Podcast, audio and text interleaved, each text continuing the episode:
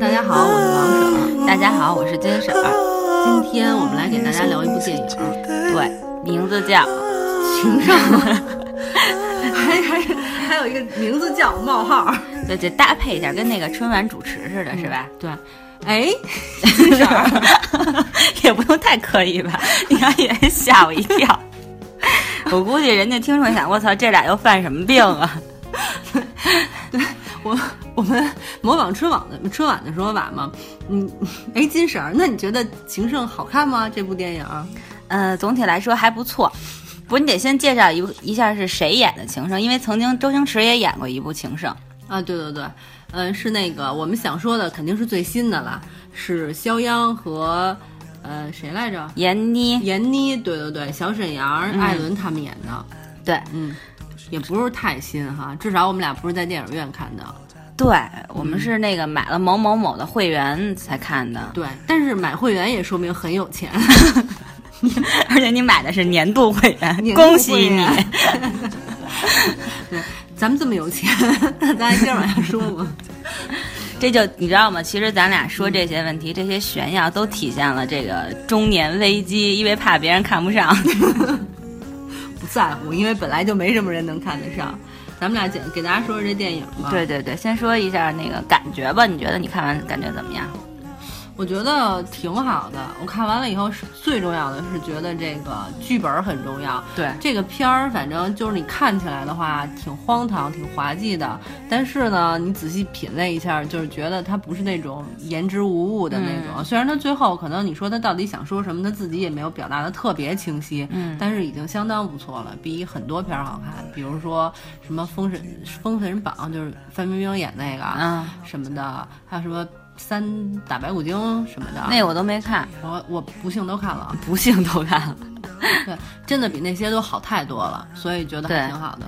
对，其实你这么说完，说白了就是矬子里拔将军，嗯，对吧？没有比较就没有伤害，就比较之后觉得总体来说还不错。对，其实我觉得我现在对中国电影的要求特别的小，就只要你，呃，你那剧本就是合理。然后呢，把故事讲清楚了，对，稍微有 有一点儿那种思想性的啊，就是说你拍这电影是有目的的，就觉得挺好的了。至于你深不深刻都无所谓。对，我也觉得是，就是好多现在好多电影基本上都说不明白一个故事，说不明白，不知道干嘛，虎头蛇尾特别多。没错，行，咱接着说回这，咱俩是每次在说这些都得发一番牢骚，对中国电影。咱俩以后不用再为中国电影操心了，因为有陈道明老师一出马，我想说。你知道吧？还有宋丹丹老师，对啊，他们一出马，现在已经开始说咱们中国这电影不行啊，电视剧不行了。我觉得既然他们都说话了，估计也快行了吧？对，还包括说那些小鲜肉啊等等的。对对对，小鲜肉不包括杨洋、李易峰，不包括还有什么陈这什么陈陈吴亦凡，吴亦凡不包括不包括别的小鲜肉哈。嗯，对对对。行行行，赶紧说情圣。对对对，说情圣。哎，你你接着说呗。嗯，反正我是觉得啊，我看完，因为这是其实挺典型的表现了一个那种男人的男人的中年危机。嗯，对对对对。其实这类片子不少，咱们之前都说过，有那个港囧啊，然后还有那个《夏洛特烦恼》。对对对对对，咱们都是属于一类片子。哎，但是你不觉得就是一牵扯到中年危机，仿佛就是有一种加持的效果，让它看起来好像挺有深度的嘛？我忽然就有这么一个想法，因为这是一个其实是一个普遍的社会问题，对，而且真的就是说，嗯，中年危机这件事儿啊，其实我基本上就是到了中年的每个家庭都有，但是呢，可能就是又没有一个特别好的这种解决方式，而且我觉得这是一个很很内心的东西，你很难说，呃，比如说有一个家庭暴力，比如这这件事情你可以去解决，但中年危机，你说你有一什么好的方法去解决？法律上也没法帮助你，你只能自我自我去解决去调节。对，确实中年危机挺严重的，而且这个问题好像都探讨过很多年了，近百年以来哈都在说中年危机。因为你看，咱俩之前不是也说说那个美国美人儿，嗯，也是这那个都已经是九几年还是百年，我忘了，反正特别早的那种九几年的片子。对，然后香港还有一个叫《七年之痒》，也是讲这个中年危机的。他们还有人说这是超中年那个七年之痒，不知道是不是真的，因为我没看过那个。对，我也是听说的。反正不管那些了，就是关于中年危机的这种话题，真是挺多的。但是却你说每个人都在探讨，大家都琢磨这件事儿，可是最后都没有一个解决的方法。对，而且你看刚才你说的这几部片子里，其实基本上都是从男性的角度去讲这个中年危机，对吧？嗯嗯但其实没有从女性的角度上去讲。其实男女，我觉得整体来说，其实是人就都会遇到中年危机这个问题。对，哎，你要这么想的话，我忽然我忽然想起有一部电影来，叫《廊桥遗梦》，你知道吗？啊，对，对吧？然后那个女的，她虽然不能说是中年危机，但她其实是一个就是一直对自己生活不是很满意，对。对对对，而且特别有想法的一个女的，对，而且情感上也比较空虚，突然间遇到那么一个摄影师，对，然后就爆发了，但是最后还是选择家庭了，特别美。对，其实这个有一点儿，你这么说是有，他只是说，嗯，从女性的情感的这个方面去出发，去去嗯。去拍的这个片子。嗯，对，我我在想，你说无论是男性还是女性的中年危机，应该不全都是因为激情的问题，不全都是因为就是说我和这一个老婆待的有点没劲了，这一个问题应该是方方面面的。对。但是他这个表现呢，我觉得不是特别好，就是情圣表现的不是特别好。对，那个就感觉他女儿也没有什么问题，他老婆跟他之间问题也不大，然后就他就是自己有一点不高兴，自己有点不高兴。对你看，其实他事业上还算有成，有成就，对对吧？然后他那些朋友，嗯，当然有一个那个邓超扮演那老二死了，对对，其他那几个人在基本上在事业上来说都算是比较成功的，尤其小沈阳还开了那个什么，就酒吧吧，算是。对对对。所以说，他对于他们来，这这部片子来说，就事业上不是他们的但。但是中年危男性中年危机大部分都存在那个都都存在于中产阶级之间。对，但是其实事业上来说，对他们来说是一个危机，就是说，可能比如说失去了年轻人那种冲劲儿，而且在职场上竞争，比如年轻人跟他们那种竞争，嗯，然后他们内心当中的那种紧张，就是危机感。但其实这里边没有说，这里边基本上只是说情感的问题。港囧也没有说，港囧是对初恋的那种，对，然后像《夏洛特烦恼》也没说。对也没说。他这些片儿都是说表现的这个男的对自己的家庭不太满意了，但是其实真正的中年危机，就像你说的，肯定是比如说对生活的激情没有了，对对老婆的激情也没有了，对对，工作的激情也没了。对对，然后觉得人生还挺迷茫的，也不知道下一步怎么走了，就青春的冲劲儿也没了，马上面临到那个老年了，对反正都是这种问题。可是好像电影特别喜欢就是在感情、爱情这方面来说哈。对男女方面，就主要是，尤其是那个，就是看到那个里边那个韩国的模特，嗯，然后搔首弄姿的时候，啊对吧？这就觉得对，就清新的那个空气这出来，负对，而且感觉自己的那个心，他不说了吗？我好久没感觉到心动了，这那。其实写的男人挺肤浅的，哎，其实《美国美人》里边好像也是这样，那个男的他也是，就是觉得生活特别没激情了，对他宁愿自己在洗澡的时候自己来一下，对也不跟他老婆。对但是，一看到自己那个女儿的女儿的好朋友，同学，对马上就开始，就就像跟这个呢特别像，就有一种青春的感觉就扑面而来，然后他就特别心动什么的。对。但这就是在我觉得《美国美人》比这个《情圣》要拍的很好很多，是因为它涉及到了，比如说这男人的那个公司要开除他，嗯然后他的那种挣扎，嗯然后一直隐忍，到最后就爆发了。而且嗯他老婆本身比他的工作状态又好，然后他在家里的那种就是说地位又低，嗯，然后女儿对他的那种憎恨或者不尊重，不尊重，对，对其实可能你看来，其实整整体的一个，并不是简单的，只是说情感上的这种压力，其实是整体，你就会感觉到更丰富。就是好电影和一个一般电影的区别。我以为你想说差电影，一般电影吧，对对这在中国已经不错了。哎，不过你要这么说的话，我还真的就在想，你说人家有这么好的一个先例放在前边了，然后你作为一个后来者，你要再想探讨中年危机的话，你应该站在他的肩膀上往再往上走。站在巨人的肩膀上。对啊，你应该就是比他探讨的还深刻。可是被就是咱们中国这几部这部嗯港囧什么的、都算在内，没有一个就是还在他脚底下，也不往上走，挺奇怪的。嗯，因为我我想啊，可能毕竟那是外国电影，咱们是站在中国自己的巨人的肩肩膀上成长的。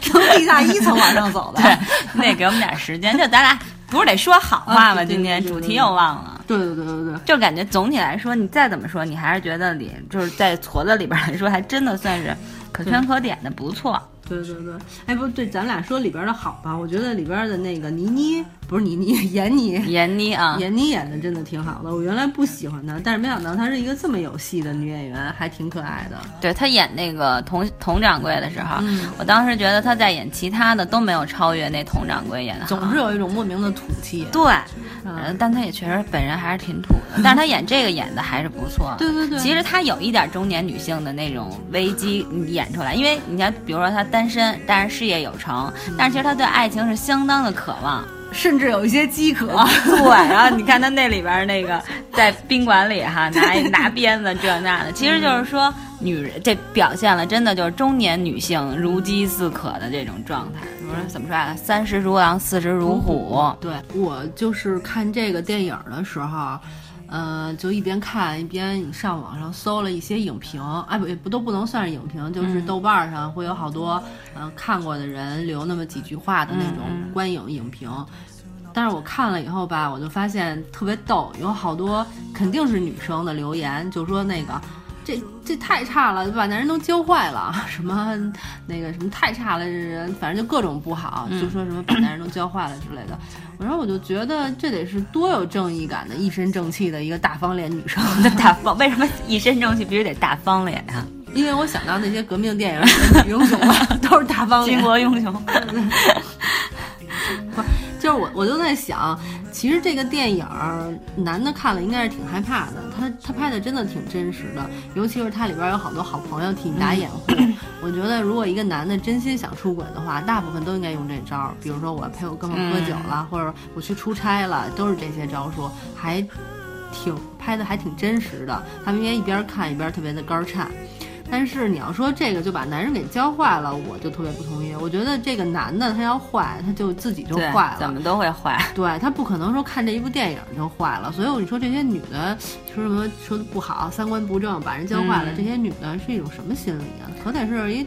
多没自信的一人啊！对，而且你看啊，你刚才说到这儿，我就想到，你说其实男人之间，你看他们从大学，然后就一直到这个，对，一直到工作还是哥们儿，包括结婚了，大家各有各的状况，但还是就是说会偶尔聚一些喝酒啊，或者甚至是泡妞看女人啊，互相打掩护啊，对啊，是吧？但是你看，其实他表现的真的挺真实的。你看戴乐乐那就，当然也许他没有写，但实际上戴乐乐那个好朋友不就是那个。呃，小小沈阳的那个媳妇儿嘛，对对，其实特别现实。咱们生活当中也是这样，就你会发现，你一般就是说都是男人的这个哥们儿，然后和大家一起玩儿，然后男人带着媳妇儿，然后媳妇儿们就互相自成朋友，自成朋友。但是媳妇儿自己本身的朋友呢，就越来越少。就是你和你大学里的姐妹，就是闺蜜什么的，还有联系的很少。对对对对对，没错没错。哎，这真的是，是吧？这太生动了，这太真实了，就是。我经常就是有这种感触，就是为什么我的朋友就属于我还想联系人家，但是人家也不爱联系我了呢？因为你招人讨厌。对，那你为什么也是这样呢？因为我没有朋友。不是，咱俩每次都得联想到自己，是吗？不是，但是真的是这样，就是比如像我们大学同学、好朋友，大学老在一起的这那几个朋友，我们一年最多只能聚一次。嗯。而且呢，如果我不张罗的话，他们可能也自己也不是特别的积极。你像我们大学有两个特别好的好朋友，一个的孩子已经上小学了，估计现在正有的忙呢；还有一个生了俩孩子，现在更有的忙了。反正我要想约人家，就真的是那种啊，就我每次聚会的时候都得可着其中某一个人说啊，去他们家那边，或者去他们家那边，因为他有空，他他有事儿没时间，等等等等。对，很少有人将就我，这这是真的。嗯，我就觉得这个女生。以家庭为中心实在是太明显了，特别特别明显，一点办法都没有。无论是初中、高中、大学都这样。对，所以这就是现在社会的一个问题。其实就又说到那，有时候大家老宣称男女平等啊，这那的，其实自己根本就 也没想平等。这是第一。第二就是说，你看咱刚才说到很多，就是说都在说男人的中年危机，其实女人也有中年危机。没错。但是为什么大家还更多的都愿意从男士、男人的角度去？就是去拍摄，其实这也就反映了社会男女不平等的这么一个状况，但这是一个很复杂的问题，就没办法。还有一个特关键，我觉得是这个女人自己也不关注自己的危机，对，就是她觉得我有了孩子有老公就挺好的了，她从来也不想说啊，比如说我未来怎么办，我的人生意义什么的也不太想，所以危机相对就会少一点儿。对，而且女人吧，好像就包括你看现在很多嗯年龄大的是吧，然后 年龄大的，比如说我这样岁数大就单身了，其实你你在社会上好多时候就还别人还会歧视你。这你觉得是一特别就是觉得特别可笑的事儿，但是呢，就就是社会上就是现在就是这么一个风气，所以我觉得很多时候就是女人自己也也不争气哈，只能这么说。嗯，对，女人自己也不争气。我记得特清楚，就是我有一个朋友，她怀孕生孩子的时候，她老公就一直跟她说说你生完了孩子就出去上班，但我也不知道她老公怎么想的啊，因为她不上班是因为她在家带孩子。嗯，其实带孩子你说要找一保姆，再怎么说。也没有妈强，是吧？但她老公就特别想让她上班，就不知道为什么，也可能是担心将来她变成黄脸婆，嗯，因为她家也不差钱儿。但是那女孩就自己，就她老公那么说，说那你去上班什么的那种，当着我们的面就说的，说你看看她，她这个也不去上班什么的，在家带孩子，然后呢，一句一句反驳的话都没有，就很随她老公怎么说，反正我就这样的那种感觉。我觉得已经自我放弃了哈。对，只能说她她可能觉得。带孩子是最幸福的吧？对，这就是人家自己人生的选择了，无所谓。对对对。咱反过，咱接着说中年危机吧。我特别想问问你，作为一个已过中年的这么一个嗯的人哈，你是怎么平安度过的你的中年危机？嗯，我基本上是这样，就是 我到了中年就去死。你怎么还活着呢？现在还没还没到，还差两天，还差两天。我说，咱给大家分析一下中年危机都有哪些危机吧，就大家感觉，你觉得呢？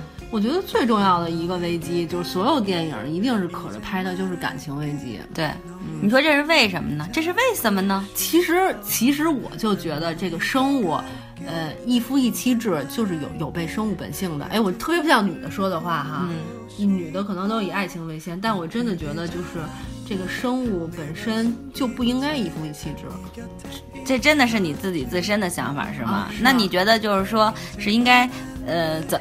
比如说是男人可以有度，我是觉得是这样啊，我觉得是它是一个生物本身和人类的问题，人类在有道德，然后文化，就是各种各样的这种前提下，你可能会有一种就是想要更高一层，在人类社会文明的前前提下，这种这种夫妻关系。但是你要就生命本身，比如说老虎、豹子什么的这些，它就不是这样的，对不对？所以你是觉得，就是说，那比如说现在咱们目前的状况就是一夫一妻制，对。那你你觉得应该怎么去解决？我觉得这个解决不了，就是说它是你生命里带出来的一种，就是人类本能，就你肯定怎么说呢？就可能说。爱情是那个激情，那会儿我我就想海誓山盟，然后天长地久，就爱你，就爱你。但是这种东西肯定会没的，因为大家不是都知道，爱情这种东西就是一种化学反应嘛。然后化学反应如果消失了的话，维持两个人感情的就可能是，比如说回忆、责任感，或者是亲情、孩子，对依赖等等的其他的一些东西。嗯，就或者是这个人的品质等等等等一些问题，所以我觉得一定会遇到这种问题，而且逃也逃不了，没办法。那怎么也没办法解决，那就只能干脆就是任由，比如说你你真的是彼此厌倦了，然后就。背着对方，然后去？不不是不是不是不是，因为咱们受这个社会体制的这种限制，你还是不要背着大家来，当着大家的面敢做敢当，还是不要还是不要那个跟大家为敌。既然人类文明走到了这种一夫一妻制的需求的前提下，即使你的就是过去的人类本能是那样的，那过去人类本本能里边还有吃同类呢，现在人也不能吃同类啊。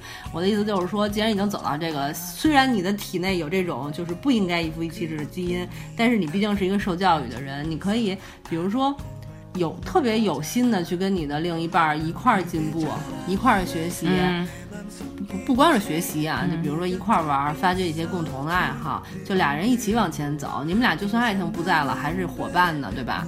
或者是合作伙伴，或者是生活伙伴，一起玩一些东西什么的。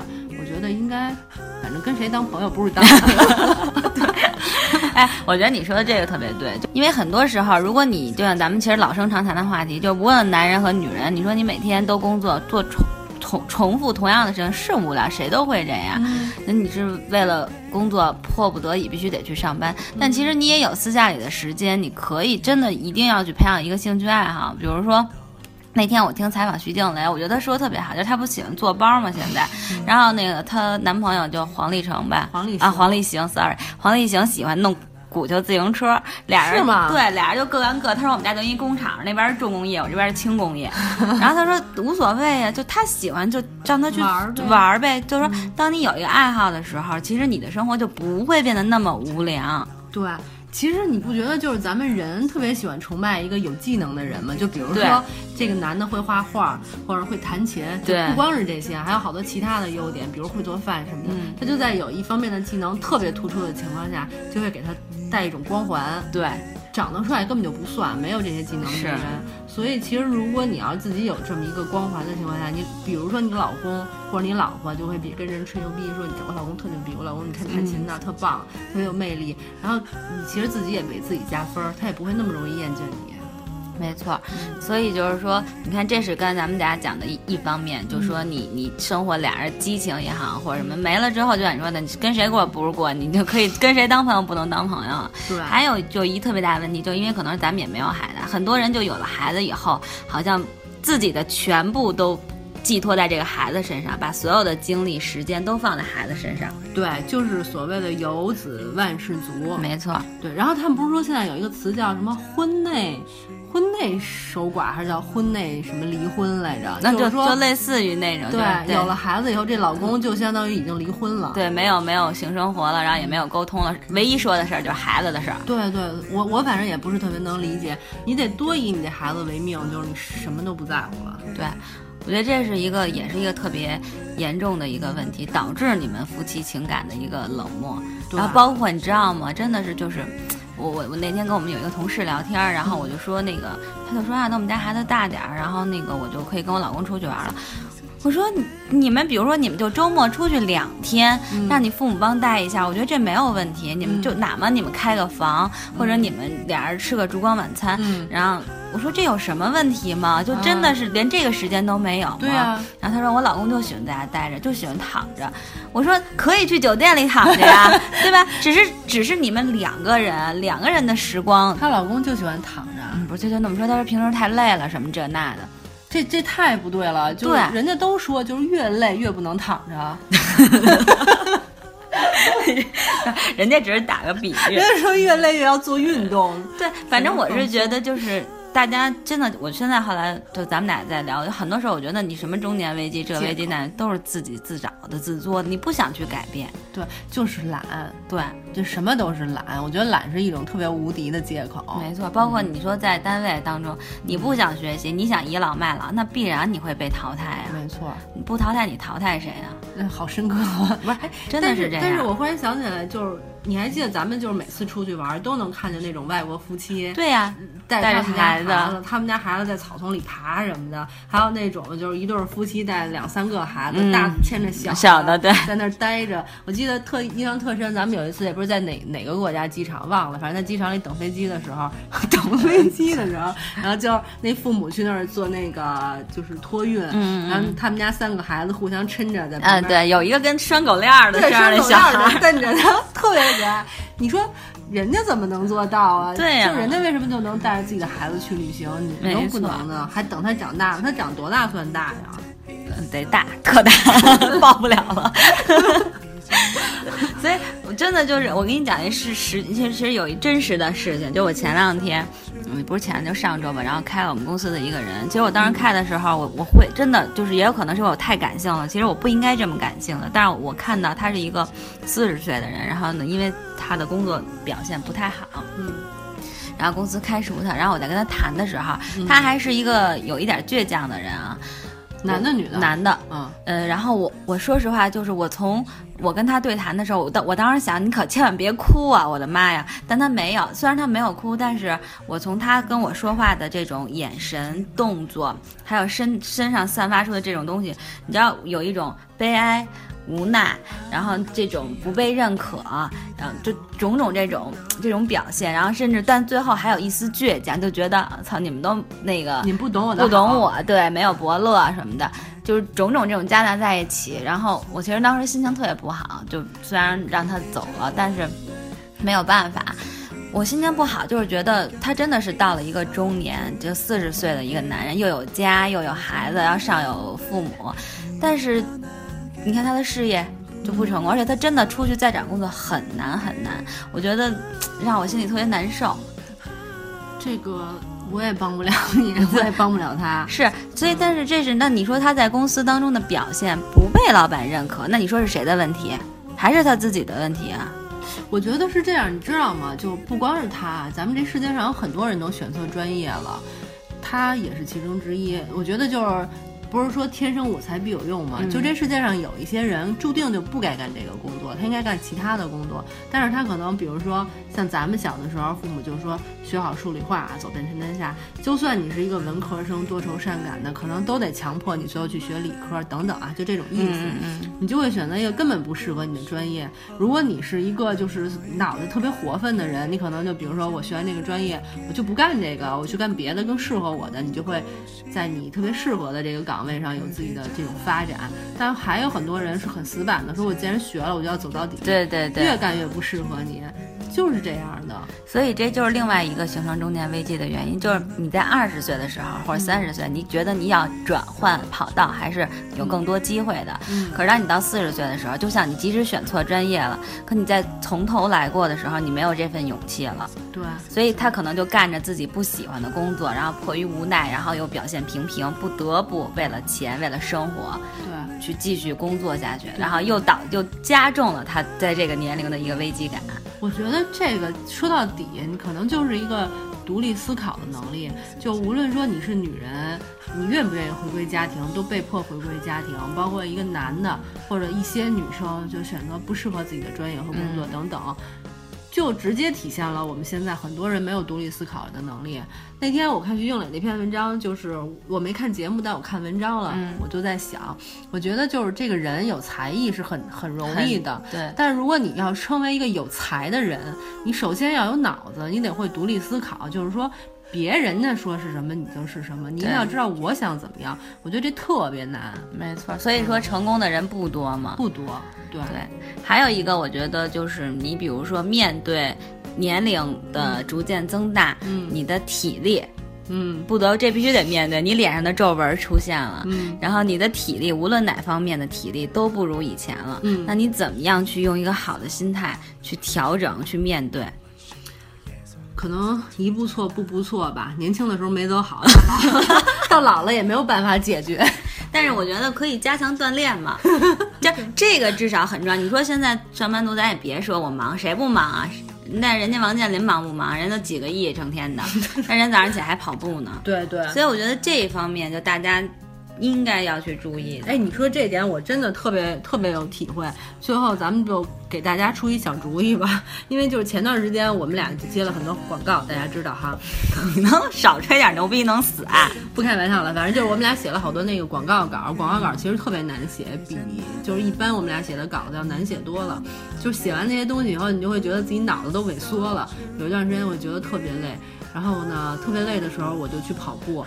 拼命的跑四十分钟，就是大汗淋漓，就是跑到就比如你特别累，然后坚持一咬牙那样跑下来之后，你会觉得说，虽然我之前特别累，但我跑完了以后就没那么累了。特别管用，所以我就真的挺建议大家，如果要是说你工作压力太大、心情太不好的话，就选择做运动这种发泄方式，可棒了。对，而且真的别找借口。我现在也是老说忙忙忙，所以就不去运动。当我发现我不去运动的时候，带来的就是浑身的肌肉僵硬，头脑不清楚，对，会越来越差，就形成一个恶性循环。嗯，没错。然后最后。那快要结了吧？得得结了。作为中年人，你给大家一些好的建议吧。嗯，我作为中年人，就是说，高兴就活着，不高兴死去。好吧，那我作为年轻人，我要跟大家说，年轻的时候一定要努力哦，不要像他们到了中年才有这些危机。嗯，就是说，如果你到了中年还认为自己是年轻人的话，该死。